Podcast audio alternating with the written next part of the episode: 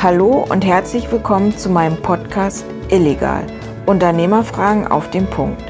Der Podcast für Unternehmer, Startups und Selbstständige, die ihr Business voranbringen wollen.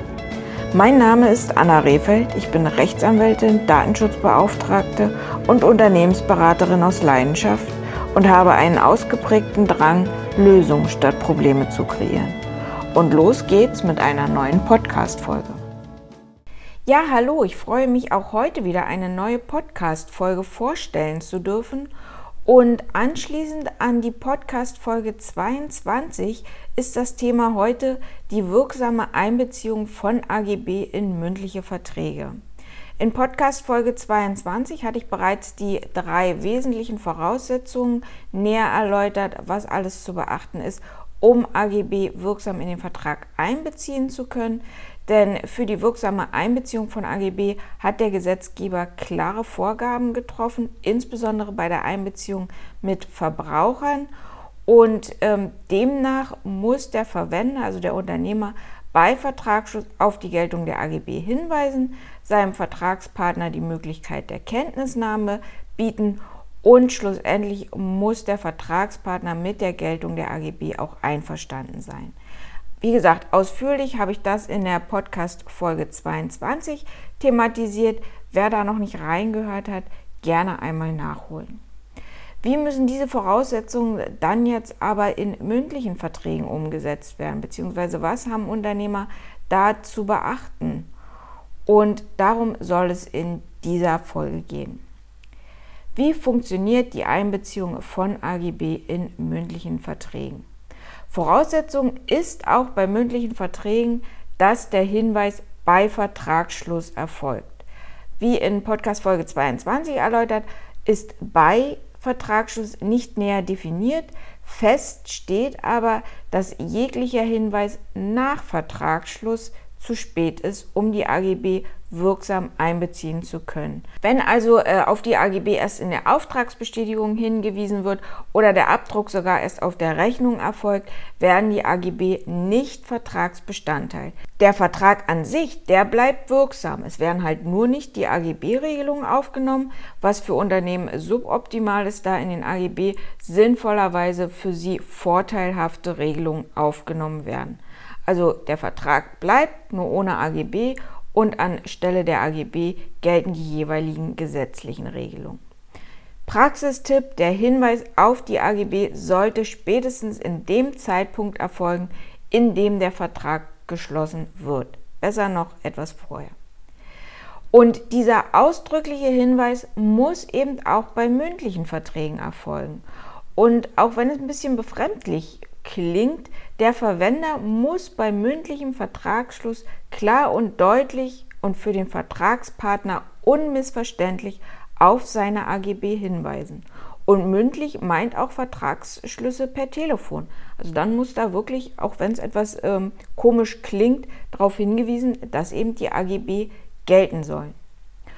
Und lediglich ganz allgemein gehaltene Hinweise, etwa in Werbeanzeigen, Prospekten oder in Rundschreiben, genügen nicht, um die Voraussetzungen des ausdrücklichen Hinweises zu erfüllen.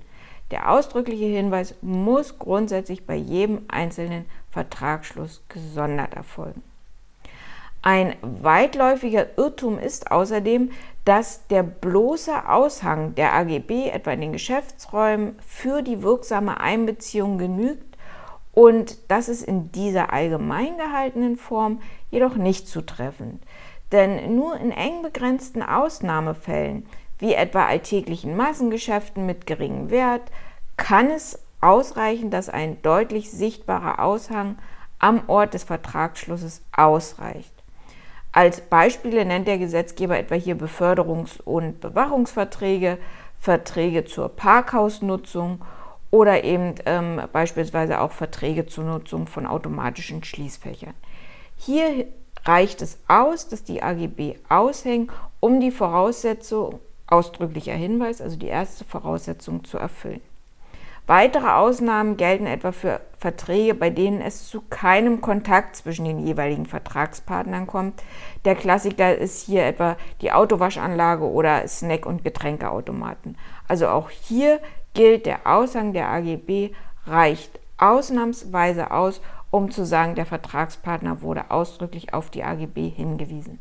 In allen anderen Fällen muss der Vertragspartner diesen Hinweis, wie gesagt, selbst erfüllen, auch wenn es etwas befremdlich klingt. Neben diesem ausdrücklichen Hinweis, Voraussetzung Nummer 1 auf die AGB, muss der Vertragspartner auch die Möglichkeit haben, die AGB zur Kenntnis nehmen zu können. Das ist Voraussetzung Nummer 2. Und bei mündlichen Verträgen reicht es für diese Voraussetzung, also Voraussetzung Nummer 2 aus, dass der Aushang der AGB in den Geschäftsräumen erfolgt, soweit es hier zum mündlichen Vertragsschluss kommt. Also jetzt äh, ist ein bisschen tricky, aber zur Unterscheidung, der ausdrückliche Hinweis auf die AGB, Voraussetzung Nummer 1, ist hiervon zu unterscheiden. Den muss ich als Unternehmer erfüllen, wenn mein Kunde bei mir in den Geschäftsräumen steht. Muss ich ihm sagen, ähm, auch wenn wir jetzt den Vertrag mündlich schließen, weise ich darauf hin, dass die AGB gelten. Per Telefon weise ich meinen Kunden darauf hin, wir schließen jetzt den Vertrag, okay, meine AGB gelten. Und der bloße Aushang der AGB ersetzt diesen Hinweis eben nicht. Der Aushang schafft nur die Voraussetzung Nummer zwei, eben die Möglichkeit der Kenntnisnahme. Das klingt ein bisschen penibel, ist es auch unter Juristen. Im Zweifel sollte man sich aber daran halten, wenn man will, dass seine AGB gelten. Also die Möglichkeit der zumutbaren Kenntnisnahme bedeutet auch, dass die AGB leicht verständlich und lesbar sind. Das bitte auch beachten. Okay, die Einbeziehung der AGB bei Fernabsatzverträgen. Erfolgen Vertragsverhandlungen und auch der Vertragsschluss ausschließlich unter Verwendung von Fernkommunikationsmitteln, so nennt das äh, der Gesetzgeber. Bei mündlichen Verträgen also ausschließlich per Telefon handelt es sich in der Regel um einen Fernabsatzvertrag gemäß den Regelungen in den 312 fortfolgenden BGB. In diesen Fällen muss der Unternehmer dem Verbraucher eine Bestätigung des Vertrages schicken. In der Bestätigung muss dann auch der Vertragsinhalt wiedergegeben werden und das muss innerhalb einer angemessenen Frist nach Vertragsschluss erfolgen, spätestens jedoch bei der Lieferung der Ware oder eben äh, im Fall von Dienstleistung, bevor mit der Ausführung der Dienstleistung begonnen wird. Und das muss auch ähm, in der Art und Weise erfolgen, dass der Kunde es auf einem dauerhaften Datenträger speichern kann. Also es oder unterstellt, es liegt ein Fall von einem Absatzvertrag vor. Es heißt, äh, mündliche Verträge werden ausschließlich per Telefon geschlossen, muss ich als Unternehmer darauf achten, dass ich meinem äh, Kunden die Bestätigung des Vertrages samt Inhalt binnen kurzer Zeit nach Vertragsschluss, spätestens aber bei der Lieferung der Ware so zur Verfügung stelle, dass dieser ihn dauerhaft auf einem Datenträger speichern kann. Speziell jetzt zur Frage AGB einbeziehen in Verträgen per Telefon oder in mündliche Verträge heißt das, bereits im Telefonat muss ein ausdrücklicher Hinweis auf die AGB gegeben werden, weil es hier sich bei Vertragsschluss handelt. Zusätzlich müssen dem Vertragspartner dann spätestens bei vollständiger Erfüllung des Vertrages die AGB in Textform zur Verfügung gestellt werden. Also beim Telefon mein Kunde ruft an oder wir telefonieren, schließen den Vertrag. Ich bin als Unternehmer in der Pflicht, darauf hinzuweisen, meine AGB gelten. Per Telefon kann ich sie ihm ja dann natürlich nicht zur Verfügung stellen. Also ich muss jetzt nicht im Telefonat anfangen, dem Verbraucherkunden meine AGB noch vorzulesen. Ich muss dann aber sicherstellen, dass spätestens, wenn ich den Vertrag erfülle, ähm, bei der Lieferung oder bei Beginn der Dienstleistung, dass mein Kunde die AGB in Textform zur Verfügung gestellt hat. Und das mache ich natürlich, wenn ich meiner Informationspflicht aus den 312 fortfolgenden nachkomme, indem ich meinem Kunden eine Bestätigung des Vertrages samt Inhalt schicke, wo ich die AGB beifüge.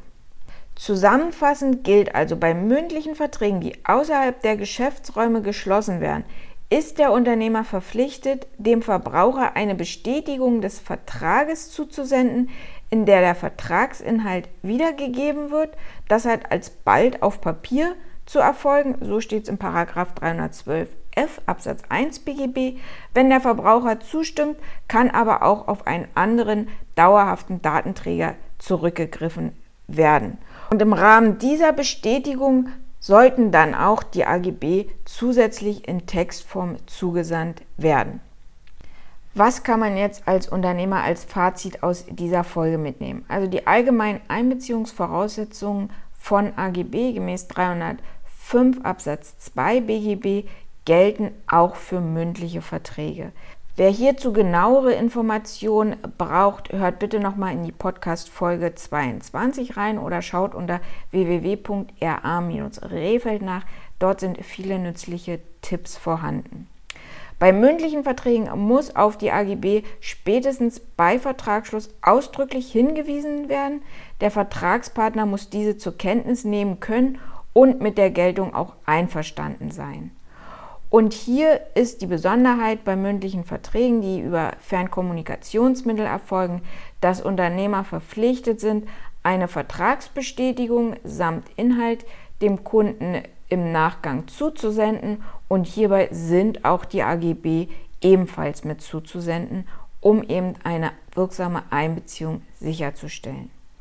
Und will man dann noch, dass die AGB auch für einen etwas regeln, ist natürlich auch die AGB-Inhaltskontrolle zu beachten, was dann im Einzelfall jeweils zu betrachten ist.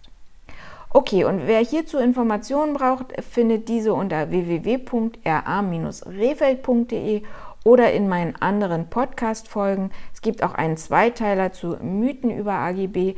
Da gerne mal reinhören oder in der mehrfach bereits benannten Podcast Folge 22 zu den allgemeinen Einbeziehungsvoraussetzungen von AGB. Ich freue mich auf das nächste Mal und verbleibe bis dann.